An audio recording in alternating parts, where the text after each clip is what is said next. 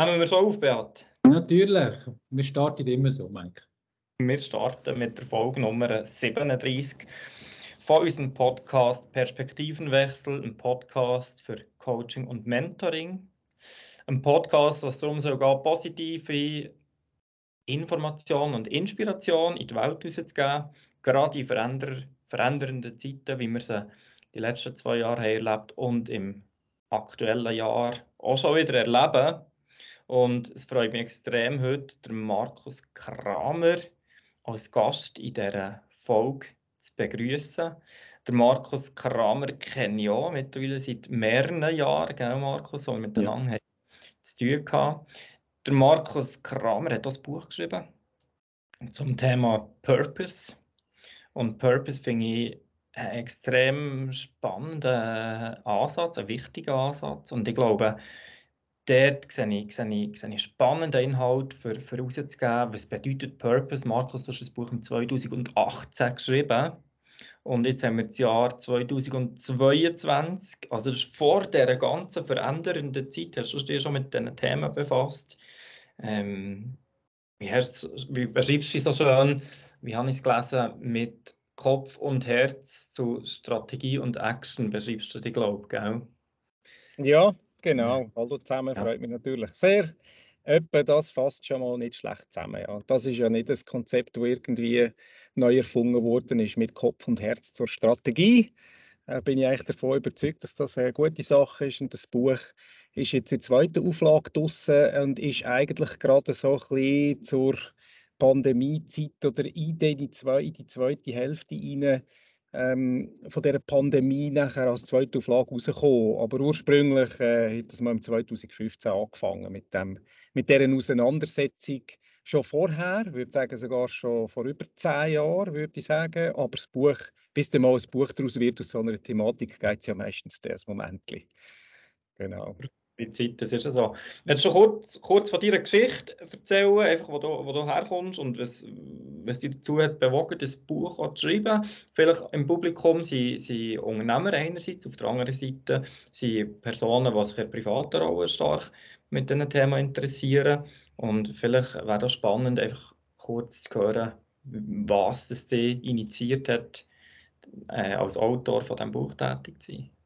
Ja, sicher, da muss man eigentlich äh, relativ weit zurück in der Geschichte, ohne da jetzt eine Stunde lang zu füllen über meine Biografie, sondern ähm, äh, du, ich komme eigentlich wirklich ähm, ins Marketing rein mit etwa 20, würde ich sagen. Äh, das ist meine Heimat, Marketing, Vertrieb, äh, Marken bauen, Markenstrategien entwickeln, Firmen zu helfen, mehr zu verkaufen äh, durchs Marketing, muss man ganz ehrlich sagen, schlussendlich äh, vom Tag geht es dann doch meistens um, äh, ums Business und habe wirklich auch eine schöne Zeit gehabt. Konnte für viele starke Marken arbeiten, zuerst in der Schweiz, nachher in Europa und dann weltweit.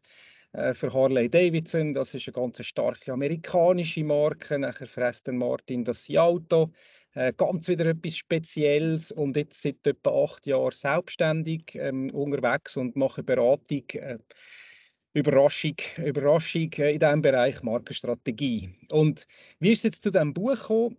Vielleicht hört man es schon ein bisschen daraus raus. Also ich komme wirklich stark vor Unternehmens- und Organisationsseite her. Und wenn ich von Purpose äh, rede, dann hat das immer äh, sehr stark angelehnt an die äh, sage jetzt einmal, Kraft, die so ein Konzept bringt, äh, auch sehr viele gute Sachen bringt, für Organisationen und Marken weiterzuhelfen oder zu helfen, weiterzukommen.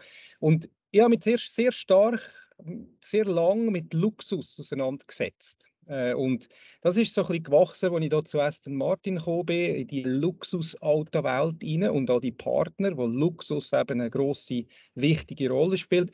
Und habe eigentlich, ähm, weil Harley, das ist cool, oder? Das ist jetzt nicht unbedingt in unseren Gefilden ein Luxusprodukt in dem Sinn, sondern einfach wirklich etwas zum Ausbrechen vom Alltag.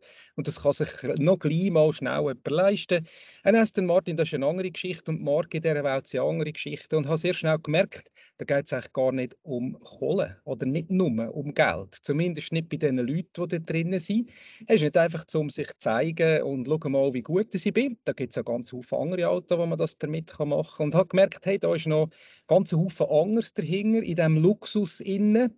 Also äh, so ein bisschen, zum Beispiel das Verständnis und die Wertschätzung von Handwerk oder zum Beispiel. Das sind Sachen gewesen, wo plötzlich gemerkt, es hat eigentlich einen recht hohen menschlichen Faktor in diesem Luxus innen. Das ist etwa sagen wir mal, fünf, sechs Jahre gegangen, wo ich mich damit auseinandergesetzt habe, wie machen das die Luxusmarken, dass sie eben so strahlende Kräfte können freisetzen und Begehrlichkeiten können wecken bei den Menschen.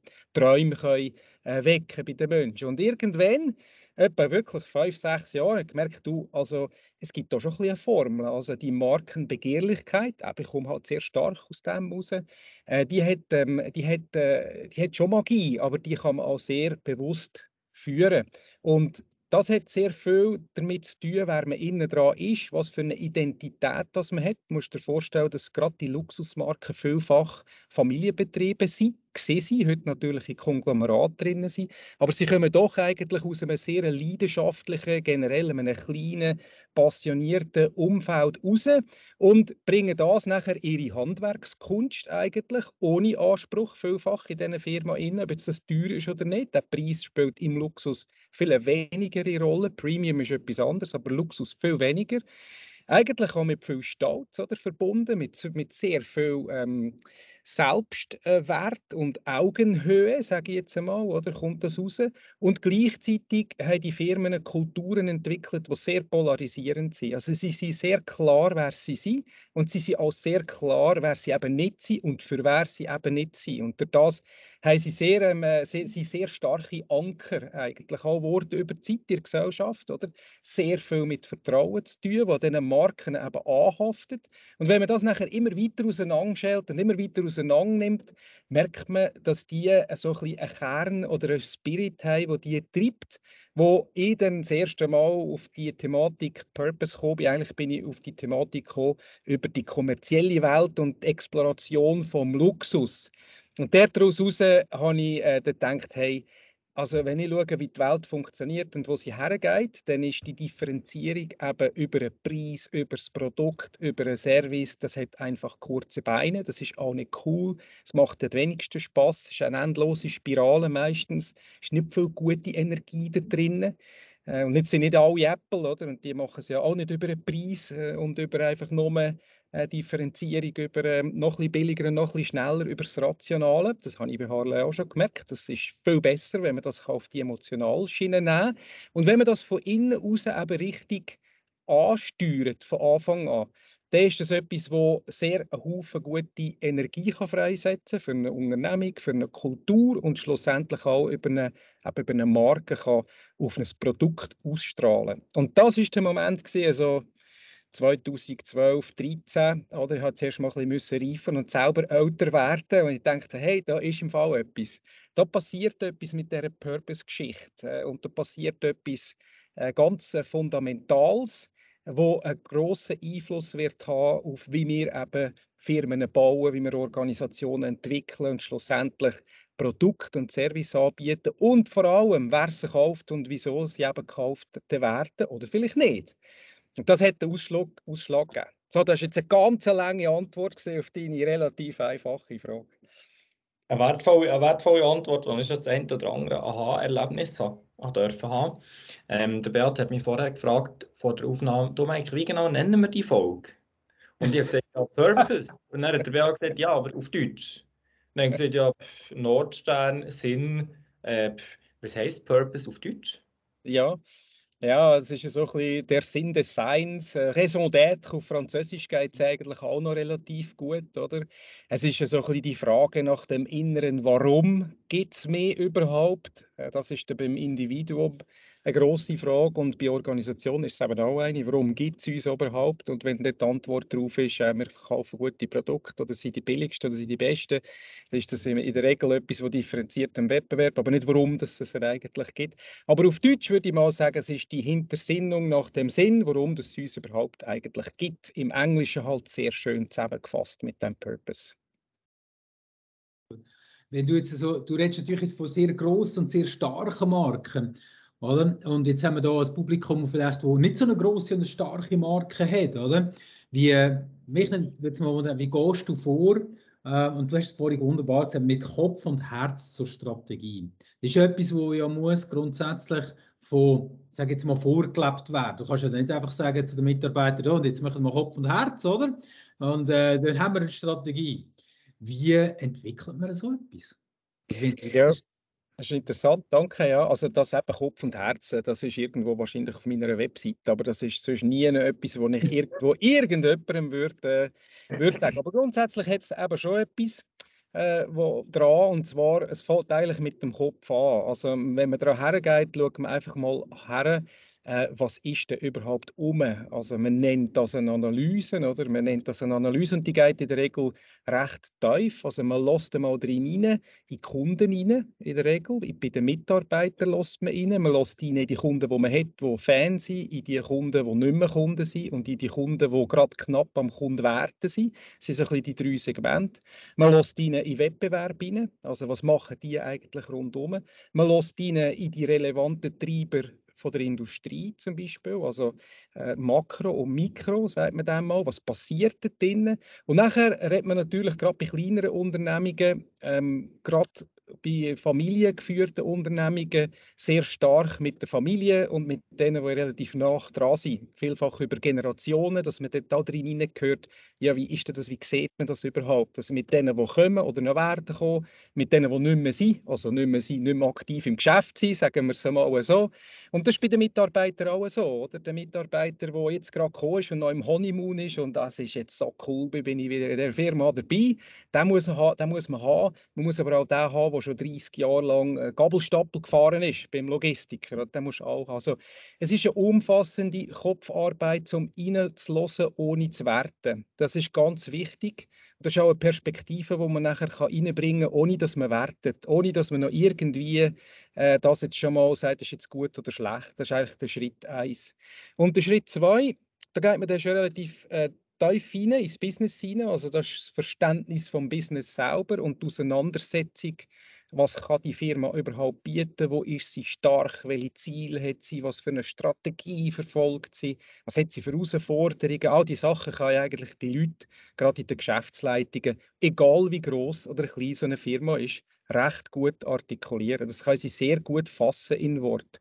Und wenn wir das haben, dann machen wir einen Schritt zurück und sagen so, und für was steht er denn überhaupt? Das ist eine Diskussion, die hat viel mit Wertehaltungen zu tun.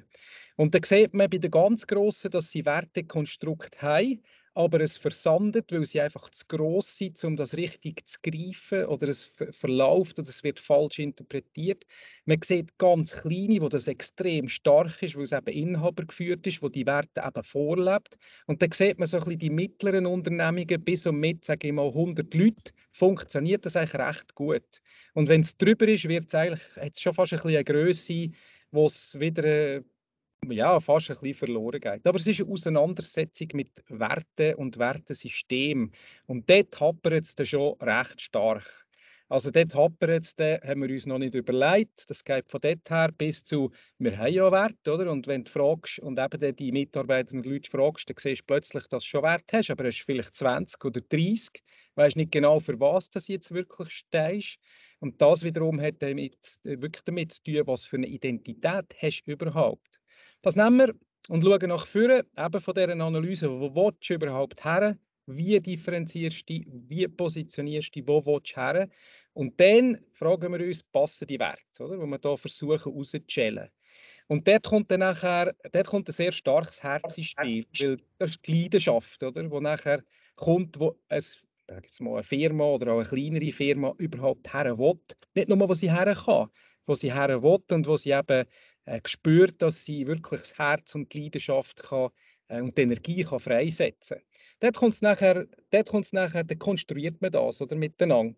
Und ganz am Schluss geht man noch zum Purpose, wo man dann fragt, warum gibt es nicht überhaupt, was, warum seid ihr überhaupt da? Gibt es vielleicht noch eine größere Aufgabe, als jetzt äh, den möglichst den Ertrag zu erzielen und Produkte zu verkaufen? Äh, was ist das, wenn ich es also mal als Mittel zum Zweck anschaue? Warum gibt es die überhaupt? Und das nachher wiederum hat sehr viel mit Herz zu tun, weil das auch eine treibende Kraftzelle sein, die die Leute motiviert, von innen nach außen. Eben nicht nur, wir machen den besten Profit oder wir werden die Besten. Das ist alles so ein bisschen äh, cooles Zeug zum Sagen, oder? aber du musst noch Leute über dich selber raus für das können motivieren und dort braucht es in der Regel einen Purpose, der nachher auch eine gewisse Herzlichkeit an den Tag legt oder gewisse Emotionen eben kann, äh, wecken ja, also eine lange äh, Geschichte, um das zu erzählen. Da geht man von außen nach innen. Und wenn man es hat, erst dann konstruiert man das ganze Ding wieder von innen nach außen. Wer bin ich? Worum geht es mir? Für was stehe ich? Wertesystem. Und wie ist der Link zur Strategie, zu meinen Zielen, zu meinen Herausforderungen und so weiter. Oder? Da geht man eigentlich wie in einem Kreis zuerst wie eine Zwiebel von außen nach innen, weil das geht einfacher, kann man anfangen schälen. Oder? Und wenn man das ganze Ding wirklich klar hat, dann rekonstruiert man es und erst dann erzählt man es dann auch der Organisation, also jetzt bei einer Firma. Aber deine Frage, oder Beat, eine kleinere Firma, das spielt echt keine Rolle. Also das spielt keine Rolle, ob jetzt du fünf Leute bist, drei Leute bist oder 150. Darüber hinein wird es ein bisschen schwieriger, ähm, aber äh, jetzt einmal für eine kleinere Firma ist das überhaupt kein Thema. Das ist eigentlich nicht eine Frage von, äh, von, von Größe, ist mehr eine von Methodik und wie man daran hergeht. Wie, wie, wie ist das? Aber du hast jetzt viel, aber ich sage jetzt in der Mobilitätsbranche, von denen hast du aufgezählt, Kunden. Aber wenn jetzt, wenn jetzt hier ein Zuhörer eine Garage hat, eine mittelgroße Garage hat, mit sagen wir 30, 40, 50 Leuten, warum soll sich denn mit Purpose auseinandersetzen oder mit Werten auseinandersetzen? Mhm. Sehr gute Frage. Also ich glaube ganz fest daran, dass es heute äh, so ist, dass wenn der Unternehmer mit 30, 40 Leuten, der muss sich nicht heute und morgen mit dem auseinandersetzen und wenn er nicht will, muss er das natürlich überhaupt nicht, aber würde es jedem empfehlen, sich einmal dazu Gedanken zu machen. Wieso? Weil auch der wird irgendwann einmal einen Generationenwechsel haben oder eine Ablösung haben. Auch der wird ganz sicher Mitarbeiter haben, die jünger sind, äh, die eben kommen und die vielleicht nicht so einfach zu finden sind. Respektive, wenn ich sie mal habe, dass sie auch bleiben dass sie gute Dienstleistungen erbringen, mit Enthusiasmus schaffen und nicht nur warten, dass sie am Schluss vom Monat noch den Lohn überkommen. Das ist Hygiene, das ist, das brauchst oder, als Unternehmer. Das ist wie vier Rädchen an diesem Auto, sonst geht das Ding nicht vorwärts. Aber es muss ja noch ein bisschen mehr geben. Weil wo findet der Wettbewerb wirklich statt, nebst dem Produkt oder? und die coolen Autos, die der Garagist vielleicht jetzt äh, verkauft?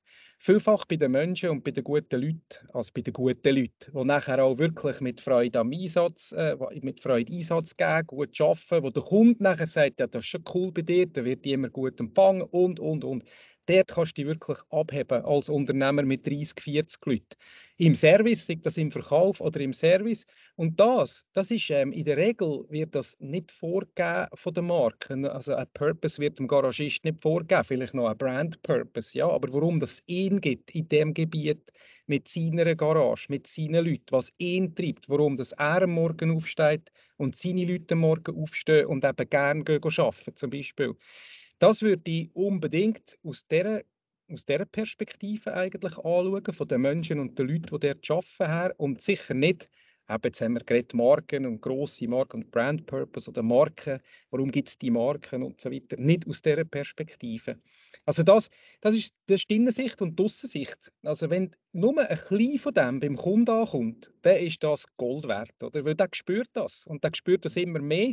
Äh, klar, je nach Garagist oder Produkt, das vielleicht verkaufst, ist das vielleicht ein bisschen weniger wichtig oder ein bisschen wichtiger, aber du kannst dort darüber nach wie vor einen Unterschied machen und das spürt schlussendlich der Kunde auch. Also darum, äh, so, sich mal mit der Thematik auseinandersetzen, ist sicher nicht jedermanns Sache. Ein Garagist mit 30, 40 Leuten, das ist vielleicht nicht ganz oberst auf der Agenda, aber wenn er es genauer anschaut, äh, oder sie es genauer anschaut, denke ich, hat das schon einen gewissen Stellenwert für, auch für eine kleinere Unternehmung. Sagt aber vielleicht der Harley-Händler oder, oder der Garagist, wenn ich jetzt mir äh, die Harley-Händler vorstelle oder die Garagisten vorstelle, die haben eine Marke. Die Marke macht das für sie, oder? Und ähm, wenn ich dann die Werbung sehe von denen, dann ist ein schönes grosses Plakat und unten rechts, oder, steht der Name noch von denen, oder? Das vom sagt, Händler, meinst du? Ja, vom Händler. Und dann sagt er, ja, warum muss ich das machen? Ich muss doch mal die, die möchten ja das alles für mich, oder? ja, genau. Kennst du die Haltung? Ja, ja, die, also also es ist noch interessant, der, das Konzept von dem Purpose, das ist schon absolut recht, oder? Es wird eigentlich meistens so bei den größeren Firmen intern mit vielen Mitarbeitern, die nachher Leute rund um die Welt haben oder in verschiedenen Orten gemacht, damit man die Leute so wie eine Kette ein bisschen zusammenkitten, Kultur, oder? Um das zu machen. Aber die Kultur, die gibt es auch beim kleineren, oder sagen mal beim mit 30 Leuten, das ist nicht mehr ganz klein, oder? Beim mittleren Unternehmen.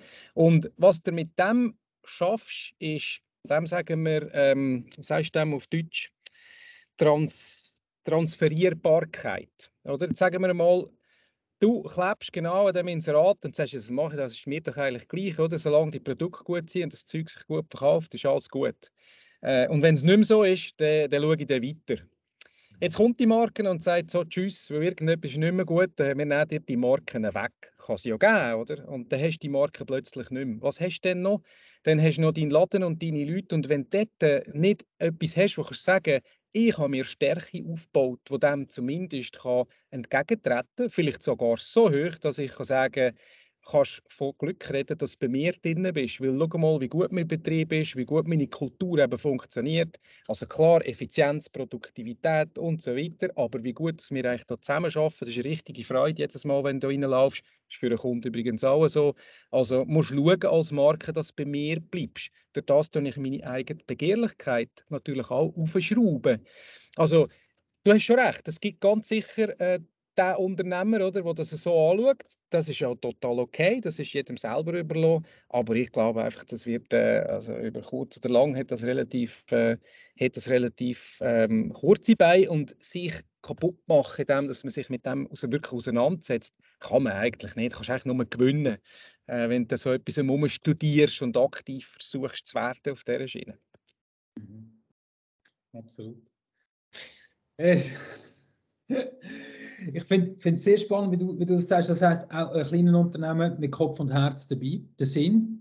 Und das andere, was du gerade angesprochen hast, ich meine, alle reden, wir haben im letzten Podcast über das Thema Mitarbeiter geredet, oder? Auch diesen Einfluss einfach wirklich nicht zu vergessen. Gerade in der Zeit, die wir jetzt haben, oder? Das, das, du redest ja eigentlich von dem sogenannten anziehenden Unternehmen, oder? Mhm. Das heißt, dass das Unternehmen sich so positioniert, dass ich das nicht nur Kunden anzieht, sondern dass eben auch Mitarbeiter anzieht. Mhm. Ja, genau. Ich arbeiten. Mhm. Auch, also, wenn dir jetzt jemand sagt, ja, wir finden keinen kein Mitarbeiter, mhm. dann ist eigentlich die Antwort, mach das Purpose, oder? also, du hast recht, das ist Teil von der Antwort, oder? Ja. Es ist ganz sicher zunehmend ein Teil von der Antwort, oder? Ich gebe dir, gebe dir ein Beispiel, es ist zwar jetzt eins mit einer grossen Marke, aber das haben wir effektiv, äh, habe ich effektiv erlebt und das schon relativ vor langer Zeit, wo ich gerade am zusammen äh, suchen und recherchieren für das Buch. Und zwar ist das äh, Google. Google ist in der, äh, in der, in der Schweiz relativ groß. Also außerhalb von Amerika ist das eigentlich, glaube ich, sogar das größte Engineering Center mit Google Maps und so weiter. Das ist recht groß und größer und wird größer. Und Jetzt äh, hat jemand, der das Studium fertig hat und ähm, eigentlich die Wahl hat, nachher zu sagen, du, ich gehe jetzt in die Finanzwelt, oder, weil ich bin da Mathe und was, weiß ich nicht was. Oder ich könnte ja auch irgendwo ins Engineering, das wäre aber vielleicht IT. Und jetzt hast du zwei verschiedene Purpose äh. Oder? Eins hast, das ist eine Bank, ich sage jetzt keinen Namen, äh, das hat kein Purpose Statement. Also da ist noch nichts dumm gesehen oder von dem überhaupt nicht. Und das ist interessant, dass eben Tech und kleinere Firmen und Startups sich sehr stark mit so Sachen auseinandersetzen. Da viele Beispiele. Und Google hat es, oder? Google Organizing the World's Information. Also wenn du zu uns kommst, dann hilfst du im Fall die Welt durch Daten zu organisieren. How cool is that, oder? Und jetzt kannst du dir vorstellen, was das bewegt, wenn so ein bisschen Pay, Salär, äh, sonst Leistungen alle ähnlich sind und das wird es vermutlich sein. Zwischen denen, respektive dort ist das so gewesen, äh, dass der Entscheid dann zu Google geht. Äh, nicht nur, weil es cool ist, sondern weil ich mich als 22-, 23-Jähriger eben vielleicht mehr dazu berufen fühle, hey, da kann ich etwas machen, was mich motiviert der Welt oder durch Daten können zu helfen, das ganze Zeug zu organisieren. Da kannst du so viel machen damit. Und reiche Leute reicher machen, so hat er das gesagt, oder? Weil es ist ja nie noch etwas anderes gestanden. Das ist einfach nicht auf meiner Agenda. Äh, und also, so blöd, dass es tönt, oder? Wenn man das ganz klar hat, dann kann man von Anfang an schon sagen, wer vielleicht ein bisschen besser zu uns passt und wer vielleicht ein bisschen weniger zu uns passt. Wie die Luxusmarken, die sehr polarisierend sind. Das ist brutal, oder? Wenn du bei einer Luxusmarke schaffst, äh, der, entweder you love it or you hate it. Und wenn es nicht passt, und die machen ja alles, dass sie schauen, dass es passt, bist du ja relativ schnell wieder weg, weil es einfach, die Kultur passt einfach nicht. Und das kannst du schon zu Nutzen machen. Also, und das machen vor allem die Tech-Unternehmen. Apple gehört dazu wieder eine grosse Marke, recht bewusst, dass sie mit dem spielen. Tesla sowieso. Also man muss nicht so weit schauen. Es sind Haufen Marken, grosse, die schnell gewachsen sind. Gut, Airbnb ist auch so eine Marke, die stark wächst und stark gewachsen ist, wo sich die Konzepte schon ein bisschen unter den Nagel gerissen haben, zumal an die guten Leute, äh, wo sie dann wollen, herzukommen und die auch zu behalten. Und also wenn ich ein kleiner Unternehmer bin mit 30 äh, Mitarbeitern, warum soll ich mir nicht äh, Kuchen, etwas von diesem Kuchen abschneiden? Also, es ist nicht kein, ist nicht ein Raketenwissenschaftler sein, oder, um da ein bisschen etwas können zu haben davon. Mir hat vorhin gefallen, wie du gesagt hast, die Luxusmarken, die haben alle eins gemeinsam, die sind extrem klar in ihrer Identität oder im Purpose. Und das Thema Employer Branding ist ja effektives Thema, oder nennen wir es einfach auf Deutsch äh, Mitarbeitermangel in vielen Branchen. Mhm. Das äh, ist für viele ein Thema. Und auf der anderen Seite haben wir im Beat auch schon ein paar Mal darüber geredet, ist die Stellinserat. Und da kommen 15 Ziele Anforderungen, 10 Ziele Erwartungen und am Schluss zwei Ziele ähm, wir bieten. Und ähm, der Erfolg hält sich dann offenbar ein bisschen in Grenzen, wie, so, wie man das so hört. Oder? Mhm. Und jetzt ist doch das in der Luxuswelt, in der Luxusmarkenwelt, hast du relativ wenig Leute, die du möchtest erreichen. Also dort muss ja extrem klar sein in der Haltung und extrem klar in der Argumentation oder in, den, in dem Know-Why, das wir jetzt mhm. ausgerechnet, den Luxusartikel, äh, die Begehrlichkeit, du hast es so schon gesagt, so auslösen. Mhm. Und jetzt hat sich doch das, das Spiel ein bisschen, ein bisschen gekehrt. Also jetzt müsstest du doch das Know-Why auf die relativ kleinere Anzahl Personen, die in Frage kämen für deine Organisation zum Mitschaffen, müsste man doch das Know-Why dort auch herauskristallisieren. Und die Begehrlichkeit im Mitarbeiterbereich auslösen, zum sagen, wie du es jetzt vorhin bei Google hast gesagt, hey, wie bringen wir die Leute her, dass die Guten, die, die wir bei uns arbeiten. Mhm. Mhm. Also kann ich nur zustimmen eigentlich. Ähm, also da könnte ich, ja, das bin nicht ganz sicher, ob ich, ist das eine Frage oder ist das eine Nein, es ist zusammen eine Feststellung von dir. Ja, also bin ich absolut total eigentlich bei dir und der Link. Ja, ja, das ist wirklich, also das ist effektiv. Aber du musst natürlich relativ viel, ich meine, du hast jetzt das gemacht, oder? Aber da musst du relativ viel drin reflektieren, dass der Link siehst. Also der ist nicht so intuitiv bei den meisten, also bei den Unternehmern in der Regel. Äh, je kommerzieller das sie sind, je äh, mehr dass sie, sage jetzt mal, an branchenmässig, oder je, je mehr dass es mit Zahlen zu tun hat. Sagen wir mal ganz einfach. Ingenieur, Engineering, alles was Rechnen ist, äh, ausgenommen Tech, die haben auch mit Zahlen zu tun, aber die haben das genau der Link schon viel mehr liegt. Finanzdienstleister, Asset Manager, Banken und so weiter.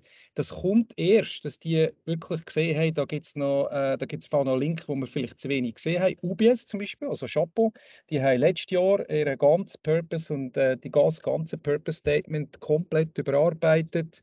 Äh, für, das ist eine riesige Firma, wenn man denkt, oder, wo, was die gemacht haben und ähm, haben es auch sehr gut gemacht. Und da gibt es eigentlich viel, viel äh, Beispiel von, ja, von, von Firmen in diesem Bereich, die jetzt langsam kommen, wo man es auch sieht, aber es ist meistens nicht eine aktive Diskussion, es ist sehr, äh, mal sehr, äh, in der, es kommt dann nachher so an, bei weil ja, stimmt, müsste man auch noch überlegen, wie jetzt das No-Why zusammenhängt, dass die Leute das auch verstehen.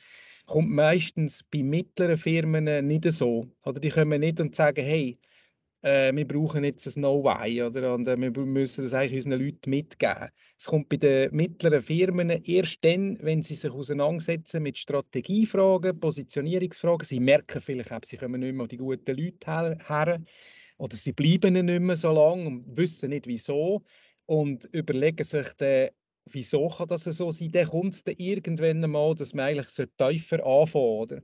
Als sage jetzt einmal, äh, machen wir doch das Produkt noch ein bisschen besser, äh, machen wir es noch ein schneller und ein schöner und vielleicht noch ein billiger.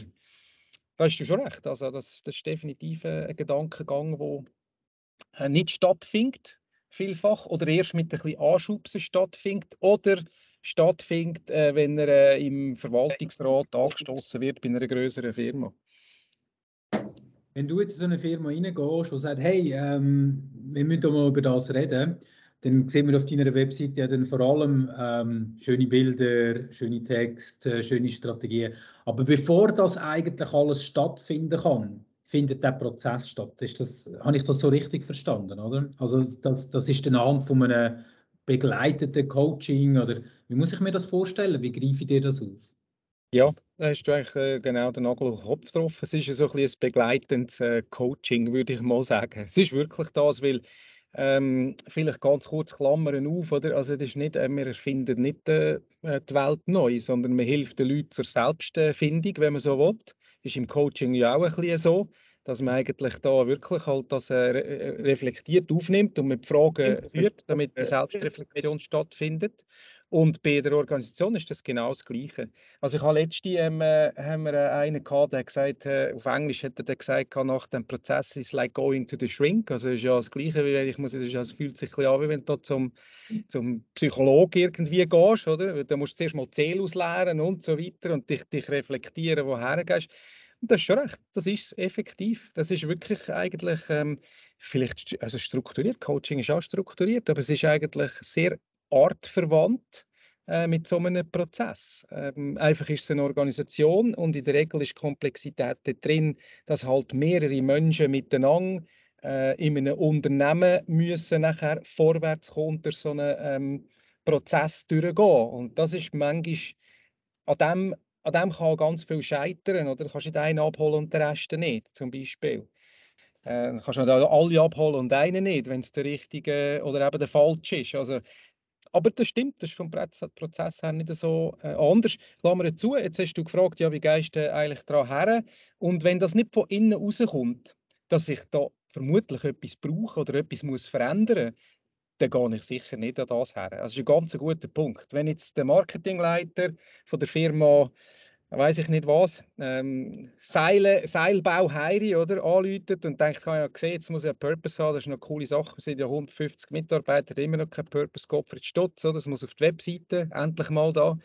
Äh, das ist das in der Regel, also nichts dagegen, ich bin auch Vollblut-Marketer, Vollblut da ist das in der Regel nicht so eine gute Ausgangslage wenn die Geschäftsleitung kommt, weil der VR gesagt hat, wir kommen einfach nicht mehr die richtigen Leute über und by the way, wir haben Generationen fragen und wir müssen unseren Wettbewerb anpassen und jetzt müssen wir mal über, über Positionierung nachdenken. Und dann schwingt es noch mit, dass vielleicht eben, müsste man richtig mal tief gehen, dann ist das ein guter, ein guter Punkt. Aber dann können wir immer noch nicht, wir brauchen einen Purpose. Sie kommen dann strategische Ausrichtung, Positionierung, Abgrenzung zum Wettbewerb, wir kommen nicht die richtigen Mitarbeiter über. Äh, das ist ihre Sprache. Und nachher im Prozess beim Reingehen kann man sehr wohl aufzeigen, dass wir zuerst die Zwiebeln müssen von außen auftun dass wir ganz tief rein müssen. Das ist, das hat mit Purpose zu tun, erklärt man auch, oder? Und es ist eigentlich immer so, dass wenn man das mal aufgezeigt hat, wie das funktioniert und warum es das wichtig ist, dass die Leute begeistert sind und sagen, jetzt kommen wir den Tiefgang über. Wir brauchen jetzt eben das Coaching, oder? Wo wir nachher durch das Ganze durchlaufen, damit, wenn wir es dann zusammensetzen wieder und nachher der Organisation erzählen und dann vielleicht, vielleicht, nicht unbedingt, auf die Webseite schreiben, dann ist das Zeug durchgedacht, von innen nach außen. Aber es ist ein Teil des Prozesses, also man kommt nicht her, habe ich sehr selten. Es gibt, oder? es gibt Organisationen, die kommen und sagen, wir brauchen Hilfe. Meistens sind sie dann schon unterwegs und haben schon ein bisschen gestartet mit ihrer Selbstfindung und dem Thema Purpose und stehen an oder kommen nicht weiter oder brauchen einen Schulterblick, aber sie sind schon sehr tief drin. Das gibt es. Das ist aber die Ausnahme. Meistens ist das andere der Fall. Also die, Sprache vom äh, sagen wir, Unternehmer, oder? die ist nicht, äh, da ist Purpose weiter weg. Er sieht es und versteht es, wenn es erklärt wird, als Teil des Ganzen, aber er kommt nicht und sagt, so, jetzt müssen wir da, äh, ich bin jetzt habe 30 Leute in einer Garage, muss jetzt einen Purpose haben. Also das kommt, die Erkenntnis kommt erst später. Und manchmal spielt es eine größere Rolle und manchmal eine kleinere, aber es ist eigentlich immer, äh, immer eine Thematik, wenn man so ein, äh, ich sage jetzt uns, das Strategieprojekt, Konzept angeht, ist es immer eine Thematik davon. Das heißt, du gehst eigentlich gar nicht aktiv auf deine Kunden zu und das kannst du eigentlich gar nicht einfach so direkt verkaufen, oder? Nein. Äh, das, äh, das ist ein Thema, wo, wo, wie du sagst, ich glaube, ganz wichtig, wo innen raus wächst. Und dann, also wenn ich das anschaue, dann komme ich nicht zu dir und sage, ich will schon mal einen Pitch mitmachen, oder? Äh, Nein.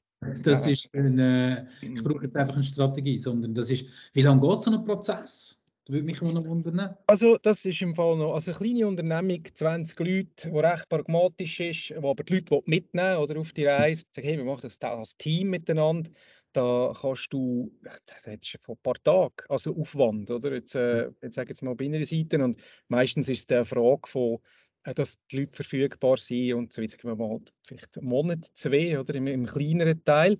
Es ist eigentlich nicht Zeit, es ist nicht unbedingt Zeitaufwand, der da so entscheidend ist. Es ist mehr Zeit bei den Leuten, weil es viel bewirkt, weil es viel äh, zu verdauen gibt, zu reflektieren gibt und das machst du einfach nicht schnell am Wochenende. Also das ist einfach ist also ein Irrglauben, oder? dass man das einfach am Wochenende schnell raustatchen kann. Also, da, das, das glaube ich nicht. Das ist, das ist, sagen wir mal, Monat, zwei, drei für eine kleinere äh, Unternehmung, die sehr schnell und schon recht gut zusammengekittet ist. Für eine mittlere Unternehmung, wo vielleicht mal 50 bis 100 Leute dran sind, da würde ich in der Richtung sechs Monate denken. Aber auch dort ist es nicht jetzt meine Zeit oder unsere Zeit, sondern es ist wirklich Zeit, die es auch braucht, sich mit dem auseinanderzusetzen. Und darüber hinaus ist es vielleicht, äh, muss man sagen, ein Jahr dort umeinander, oder? Also sicher, äh, äh, äh, sicher so sechs Monate bis ein Jahr, bis das mal, weißt, also es ist ja nicht nur eine Erkenntnis, es ist nachher auch, was machen wir daraus? Also bis und mit nachher weißt, was heißt jetzt das für uns und was sind jetzt wirklich die Veränderungen, die das wird bewirken und sind wir bereit, jetzt zu tragen und Konsequenz danach nachher zu handeln. Das braucht eigentlich mehr Zeit, weil es hat vielfach Implikationen, ähm, Ressourcen. Also je nachdem, wenn es nur Anführungsschlusszeichen, Budget für Marketing, Kommunikation, die Leute mit auf die Reise zu nehmen, Workshops und so weiter, dann ist das viel Opportunitätskosten, weil die Leute gehen durch Workshops durch, also sie arbeiten dann nicht in dieser Zeit. Es ist ein bisschen Kommunikation, aber wenn es nachher darum geht, das hat Konsequenzen auf unsere Positionierung, das Geschäft abzustoßen, Distribution neu zu überlegen, solche Sachen, die, die sind dann meistens nicht so ähm, einfach. Und wenn es eine familiengeführte Unternehmung ist und man hat noch zu tun mit der Identität, es gibt dann noch ein einen angepassten Auftritt. Also das ist dann nicht so, das braucht viel mehr Zeit als eigentlich die Beratungstätigkeit äh, selber. Darum ist es auch cool, dass man mehrere parallel kann machen kann. Es ist nicht so, dass du einfach nonstop also etwas schaffst. Du tust punktuell immer wieder äh, säuferlich intervenieren und das zusammen mit den Leuten vorwärts steuern. Ähnlich wie bei euch eigentlich. Also wenn ich das daraus höre, das Coaching ist ja auch eigentlich ein punktuelles intervenieren. Das ist nicht viel anders. Absolut. Ja. Wie, wer muss einbezogen werden in diesen Prozess? Wer macht das idealerweise oder wer wird idealerweise mit einbezogen in deinen Augen? Also in dieser ersten Phase, also sicher mal gibt es meistens eine Projektgruppe, die das leitet. Und dort hast du meistens äh, Leute aus der Geschäftsleitung mit drin, äh, manchmal ist es die ganze, aber in der Regel nicht. Sind das zwei, drei Leute aus einer Geschäftsleitung raus und vielleicht noch ein Projektmanager auf der Seite jetzt beim Kunden, oder, der sagt, übernehmen die Verantwortung, dass sie die Fäden zusammen haben. Aber das kann eine kleine Gruppe sein, drei, vier Leute. Äh, in der Regel mehr ist das eigentlich nicht. Und nachher hast du ähm, aber schon erweiterte äh, Leute, die der Teil davon sind. Also mal grundsätzlich sicher bei einer mittleren Unternehmung sowieso alle Mitarbeiter, also dass die alle Möglichkeit haben, dort drin, also mal zu verstehen, was die Firma macht, warum das sie es überhaupt macht und auch die Möglichkeit hat, ihr Feedback einzugeben, alle. Äh, meistens über Fragebögen ist das machbar und mit qualitativen Interviews, also eins zu eins. Da befragt man sicher nicht nur Geschäftsleitung, Dito bei den Kunden, eben bei denen, die ich vorhin gesagt habe, dass man die wirklich mit einbezieht. Die sind eigentlich Teil äh, vom Ganzen. Und nachher wenn, beim Design selber, oder, hast du meistens die Projektgruppe, die arbeiten an dem und spiegeln das nachher wieder zurück an einer Geschäftsleitung zum Beispiel oder einem Verwaltungsrat zum Beispiel, wo nachher punktuell einmal für zwei, drei Stunden in einem Workshop mit einbezogen werden. Aber immer äh, sehr klar vorbereitet, die können Material im Voraus über, die können sich darauf vorbereiten, die können nicht an ein Brainstorming. Also das wäre für die vermutlich äh, der, falsche, der falsche Ansatz, sondern das ist sehr klar geführt. Und dann hast du, jetzt mal so, äh, fünf bis zehn Leute in der Regel. Äh, vielfach ist es so, dass noch Mitarbeiter drin sind. Vielleicht jemand, der schon lange dabei ist, vielleicht jemand, der ganz neu dabei ist, dass man ein bisschen Diversität drin hat, dass man jemanden hat von der Romandie, der mit dabei ist zum Beispiel, oder? dass es einfach äh, nicht nur ein Deutsch-Schweizer Projekt ist und nachher hurra, oder jetzt kommen wir da zurück und haben das designt, oder bei Länderorganisationen eben Leute drin sind, die über Grenzen raus vielleicht mit dabei sind Also setzt man mit dem Kunden ganz äh, bewusst zusammen, wer das da soll drinnen sein. Manchmal ist es, also ich sage immer, es ist äh, der Input und die Energie, die jemand reingibt, das ist ganz wichtig. Und das Verständnis und das Kennen oder Nicht-Kennen der Firma, aber es ist auch das Alignment. Also da habe ich eben leider auch kein gutes Wort auf Deutsch für das Alignment. Und das ist ja so etwas Wichtiges, oder? Das Zusammenbringen und nachher dass die Leute das auch sage jetzt, intern aufnehmen. Also da kann man aber kritisch drin sein in so einer Gruppe. Das ist gar nicht schlecht, oder? aber wo vielleicht ein sehr höchstes Gewicht hat, wenn es nachher darum geht, das zurück in die Organisation zu tragen. Weil nur dann hat es Glaubwürdigkeit. Sonst ist das gar nicht abgestützt. Marketingleute haben wieder irgendetwas Cooles gemacht, kommt mal aus PowerPoint und nachher ist wieder vorbei. Oder? Das darf es nicht sein. Das spürt man am Anfang schon, äh, wie, das, äh, wie das aufgesetzt ist. Und so stellt man dann die Gruppe oder die Komposition zusammen. So ein Purpose. Wie hast du gesagt, das ist einfach von Google? Wie? Ah, von, das ist helping the, uh -huh. helping the world, helping organize the world's information. Okay. Organizing the world's information, genau, so heißt Ja. Okay. Ja. Es ist ja so ein so eine Purpose, der geht ja nicht einfach vom Himmel. Mhm. Also weißt, wenn du einen Purpose willst äh, schaffen wo, wo, wo eine Bedeutung hat, das ist ja der Zweck irgendwo, äh, dass die Menschen in der Organisation so kommen, dass der Purpose irgendwo eine Bedeutung hat, wo, wo sie sich eben abgeholt fühlen, dort Teil, ihren Teil dazu beizutragen, ihre Lebenszeit zu investieren schlussendlich. Und wie, also, wie, wie kann ich mir diesen Prozess vorstellen? Wie geht er dort vor, äh, einen Purpose zu erschaffen, wo, wo wirklich irgendwo eben Bedeutung hat, Hand und Fuß hat und irgendwo ein bisschen Fakt? Mhm. Ja, das ist eine gute Frage. Und da ist ähm, vielfach die Sprache ähm, äh, ganz wichtig. Oder? Also sagen wir jetzt einmal, äh, gerade wenn du mehrsprachige Leute hast, vielleicht noch in einem Team, in, was für eine Sprache drückst du überhaupt aus. Aber grundsätzlich habe ich jetzt über die Jahre äh, so ein, ähm, äh, ja, ein Modell entwickelt, das das ein bisschen absteckt. Das ist einfach, das, an dem habe ich fest, da muss man sich nicht äh, auch äh, unbedingt daran festhalten, wenn man das nicht will. Aber es geht einmal erstens um Differenzierung, was ist ein Claim oder eben ein Slogan. Äh, Das ist das, was du nach Hause schreibst, oder? Und auf die Webseite, und jetzt siehst du da unten dran, oder? We ride with you, oder was auch immer, bei Harley zum Beispiel, oder Build Legends und whatever, oder? So, Just do it, Nike, oder das sind Slogans. Also geh nicht, steh nicht morgen auf wegen Just do it. Ja, vielleicht schon, oder wer weiß, aber das ist, das ist, oder Think Different, bei Apple ist das gesehen, oder Denk anders ist das gesehen, zwei Wörter. Das sind sogenannte Claims oder eben Slogans. Da muss man, das schon mal recht schwierig für viele Leute zu verstehen, dass es eben nicht das Gleiche ist äh, wie ein Purpose, warum das es uns eben gibt. Und nachher bei der Artikulation von dem hat es verschiedene Punkte, die wichtig sind. Das eine ist, von mir aus gesehen, fängt so ein Purpose ist eben kurz, fünf Wörter oder weniger. Der kann auch nur ein Wort sein. Also das gibt es, Airbnb, Belong, oder? Dazu, dazugehören, haben sie einfach ein, ein Wort, das sie belegen. Ähm, das können drei, vier Wörter sein, aber nicht mehr, weil das kannst du gar nicht merken. Also ein Vision Statement, eine Mission, oder? Wenn die Leute fragst in der Organisation, was ist eure Vis- Vision oder Mission? Die meisten können es nicht sagen. Vielleicht haben ein paar eine Idee, aber so wie es eigentlich gemeint ist, kann es niemand mehr sagen, weil es sind drei Paragraphen. Also, und hängt es noch irgendwo im Eingang, laufst jeden Tag daran vorbei, aber hast keine Ahnung mehr, was da drauf steht und wie es überhaupt zusammenhängt. Das ist alles recht abstrakt. Wenn das nur ganz wenige Worte sind, wo man sich kann merken kann und wo man nachher auflädt eben mit Inhalt, dann geht das viel besser. Und darum braucht so ein Purpose Statement aus meiner Sicht, oder ein Purpose eben nicht viel Wort, sondern er braucht viel mehr Kontext, dass man es auflädt für die Leute, was damit gemeint ist. Und das funktioniert wiederum über Wert. Also die Werte, auch dort, oder, hast du in der Regel nicht 20 Werte, sondern eben drei oder vier. Und einer davon ist wirklich bewusst gewählt, wo die nachher differenziert und anders macht, von in, innen nach außen. Und im Kern hast du den Purpose wie eine, jetzt mal, wie eine Energie und rundum hast du die Werte, die rotieren. Oder? Und das zusammen, wenn das die Mitarbeiter checken, nur zwei, drei Worte, äh, ist unser Purpose. Vielleicht sogar nur ein Wort. Oder? Aber sie können es artikulieren, was eigentlich gemeint ist mit dem. In ihrem Wort, dann ist das total okay. Die müssen das nicht können auswendig lernen, die müssen das vom Spirit her können, äh, wiedergeben. Und dass das funktioniert, musst du es aufladen mit den Leuten. Das längt nicht, wenn du denen ein PowerPoint schickst und sagst, äh, das ist jetzt unser Purpose Statement und by the way, wir haben es noch auf die Webseite geschrieben und schau mal, wie cool das, das tönt. Es sind nur Worte. Also die Sprache, das ist nur der Spitz vom Eisberg. Kultur unten dran. Und dass die Leute das mittragen, das muss richtig, richtig gut aufladen.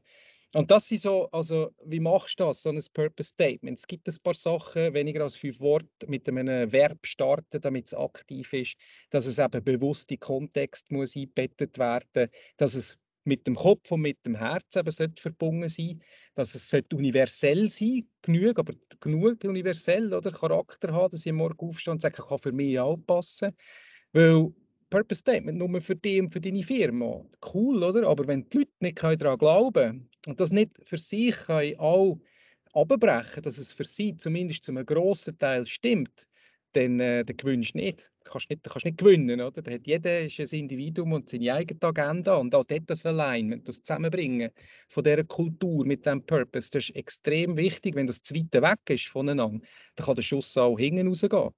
Also, auch da, lang, äh, lange Geschichte, oder? aber eigentlich es da schon ein bisschen Methodik dahinter, wie man nachher so einen Purpose äh, miteinander erarbeitet. Du hast vorhin das Aufladen genannt, oder? Äh, ich habe gespürt, der regelt die große Energie bei dir. Das Aufladen bei den Mitarbeitern. Bedeutet das Aufladen mit, von den, mit den Mitarbeitern so weit abbrechen, um ihm zu zeigen, was bedeutet das denn pro Tag für dich in deinem eigenen Handeln? Innen? Absolut. Ist das das? so.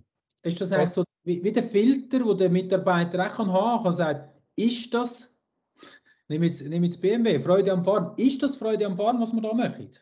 Oder? Mhm. Ist mhm. es das oder ist es das nicht? Also, dass du in den Mitarbeitern wie einen Filter mitgibst für ihr tägliches Handeln. Mhm.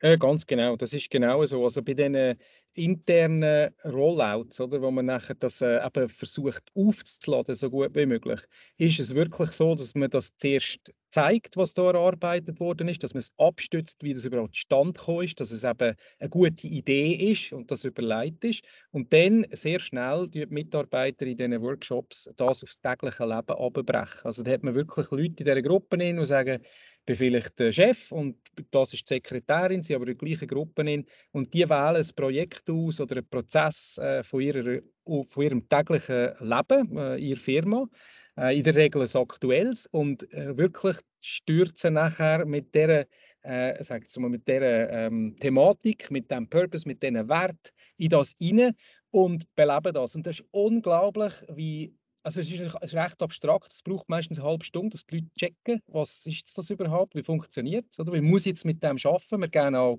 ein Blatt, also auch nur ein Blatt, nicht irgendwie ein PowerPoint, ein Esselsleiter, wo das Zeug nachher drauf ist. Wir erklären es nicht, wir zeigen es. Und dann ist es unglaublich, wie schnell das, das geht. Also das ist wirklich cool, wie gut dass die Leute mit so etwas umgehen können, mit was für coole Lösungen für ihr Geschäft die nachher daraus rauskommen. Und was da drin hast, ist die Applikation vom Wort, also von dem Wort, vom Wortschatz, von dem Wert, der definiert worden ist. Und sie fangen an, das zu artikulieren und an zu brauchen. Und über die Sprache und über das Brauchen geht es nachher in die Kultur. Und für das brauchst du einfach ein paar Stunden mit den Mitarbeitern. Das geht einfach nicht anders. Und du kannst es auch nicht irgendwann abstellen. Du kannst nicht in der Garage sein mit 30 Leuten und nur über Apple reden. Das geht einfach nicht.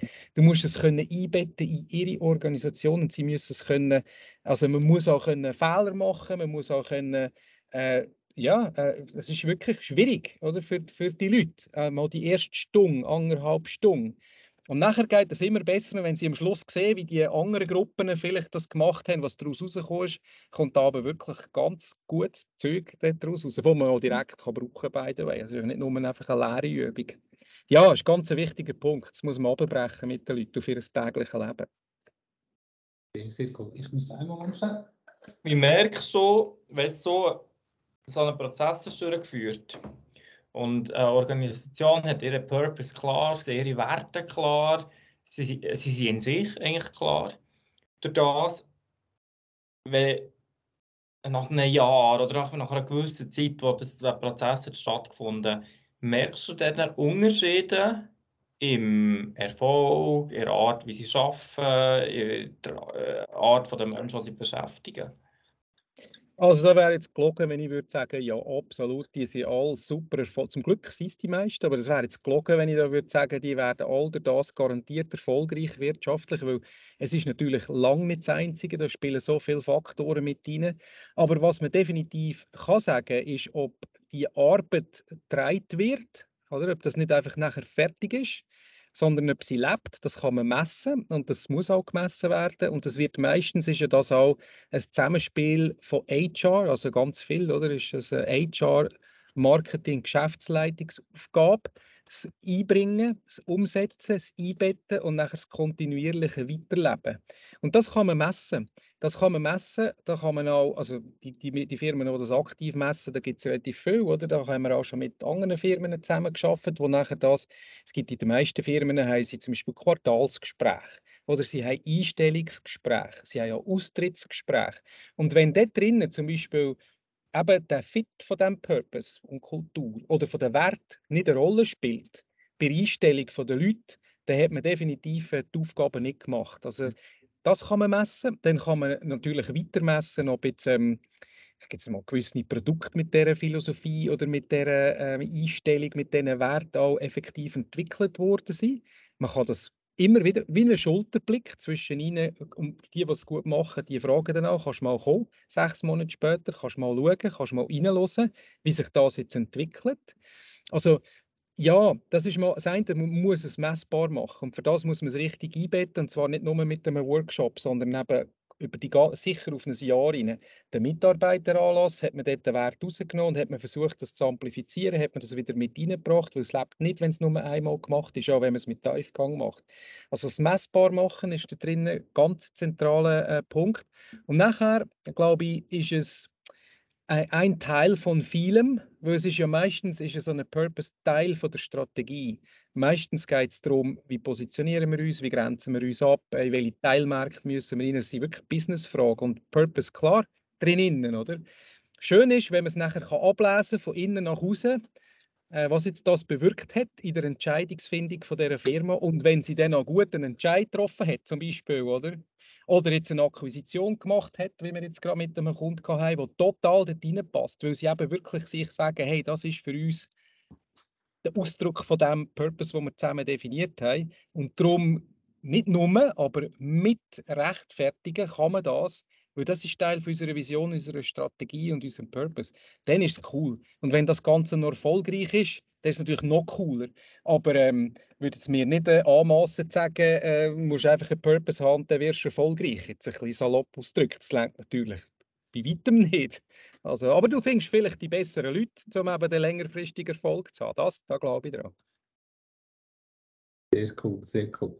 Ja, ich glaube, wir könnten da noch stundenlang weiterreden. Und ich finde das, das Thema, wie du das ganz am Anfang gesagt hast, ich ähm, man muss sich mal damit davon beschäftigen, was ist der Kern, die, die es noch nicht tun, und dann auf den Weg machen, oder? Mhm. Äh, wie geht man auf den Weg?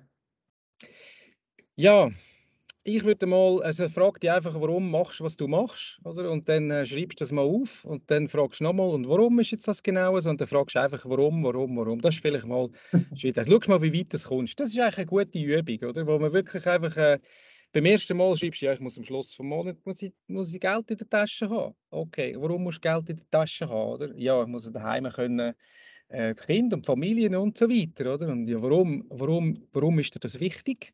Und einfach, warum, warum, warum, zum können richtig tief reinzugehen, ist vielleicht mal ein Start. Das funktioniert auf einer individuellen Ebene noch recht gut.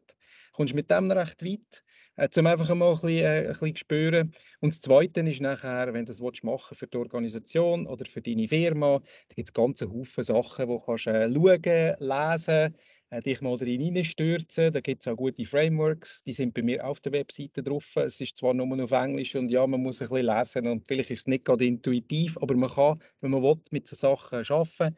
Es gibt äh, den Simon Sinek, zwar ein Amerikaner, was ja gut ist, aber nur in Englisch verfügbar oder mit seinem Why. Das ist ganz ein guter, also kann ich sehr empfehlen. Mit, äh, das ist 20 Minuten, das ist ein TED-Talk auf YouTube, da mal zu schauen. Einfach mal ein bisschen an das Why oder an die Purpose-Geschichte halt herzutasten.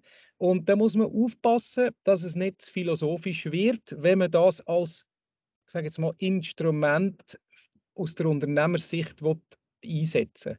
Also bin ich ganz kritisch und offen. Das kann auch sehr fluffy, sagt man dem, äh, weich und so ein bisschen wischiwaschi und schon noch ein warmes Gefühl sein. Das lenkt natürlich nicht. Ist zwar zum Auseinandersetzen vielleicht mal gut, oder? Und man findet sehr viel so Sachen. Dort muss man dann können abgrenzen, wie hängt das zusammen mit meiner Strategie, dorthin, wo ich will, und mit meinem Unternehmensziel. Dort, äh, dort, äh, dort kannst du mir anrufen. Dort kannst, dort kannst du mir anrufen, so hip bist. Dass du das Gefühl hast, das ist eigentlich noch wichtig, dann äh, jederzeit. Oder? Aber vorher gibt es ganze Haufen Sachen, wo, man sich da in der, in der Breite mal kann, kann orientieren kann. Oder euren Podcast hören, das ist ja schon mal ein Start. Oder? Wenn du jetzt mal da 20 Minuten von dem, was jetzt hier geredet worden ist, äh, mitgelost hast und sagst, es ist vielleicht noch etwas dabei, was cool wäre, das ist mal ein guter Start. Also wir verlinken deine Kontaktdaten unter verlinken für alle die, die hier im Podcast Ja, das ist tiptop. Das ist sehr lieb. Absolut, absolut. Nein, es ist, ähm, ist grossartig, Markus. Du sprichst mir, oder ich glaube, kann man sagen, uns aus der, aus der Seele. Ich glaube, es kann nicht oft genug gesagt sein, dass, dass die Themen plötzlich näher wieder kommen zum Menschen, zu den Emotionen und so weiter. Organisationen bestehen immer aus Menschen. Und es plötzlich wieder über so Themen kommen, über solche tiefgründige Gespräche etc., dass es an Stellenwert zunimmt und sogar muss sein. Und gerade in Zeiten, wo vielleicht der Konsum ein Teil ist vom Luxus, aber auf der anderen Seite vielleicht sogar gute Mitarbeiter für Organisationen eine Art Luxus darstellen durch Verknappung oder durch die knappe Situation auf dem Markt sehe ich, sehe ich der Zukunft für, für die Art zu denken, für die Art Gespräch, einerseits auf, auf äh, individueller Ebene, andererseits aber eben auch auf Organisationsebene. Und von daher her, ich möchte mich, möchte mich bedanken für das Gespräch. Ich möchte euch alle, die das Thema interessiert, äh, beliebt machen, Markus Kramer sein, sein Buch zu lesen, The Guiding Purpose Strategy. Gibt es, glaube ich, nur auf Englisch, gell, Markus? Ja, das ähm, gibt es nur auf Englisch. Also, was ich habe, ist ein E-Book, sagt man dem, oder? Auf Deutsch, das ist eine sehr kurze Version äh, von dem Ganzen. Äh, das gibt es auf Deutsch. Das sind 20, 30 Seiten mit Beispielen drin. Das kann man gerne äh, abladen auf der Webseite, wenn man das will. Aber sonst das Buch selber, das ist nur auf Englisch. Ja. Also Super, merci vielmals. Das habe ich nicht gewusst, dass es das so gibt. Das würde ich gerne noch äh, mir zu Gemüte führen mit den Kontaktdaten rein. Yes, ich von meiner Seite her verabschiede mich von Folge Nummer 37. Ich übergebe euch zwei noch das Wort oder das Schlusswort oder wie auch immer. Auf jeden Fall von meiner Seite, Markus. Merci viel, viel mal. Gerne, Alex. Danke vielmals, dass ich hier äh, eingeladen worden bin. Danke euch. Schön, dass du da warst. Danke vielmals, Markus. Tipptopp. Also, bis gleich. Alles Gute zusammen. Danke. Tschüss zusammen. Merci. Tschüss.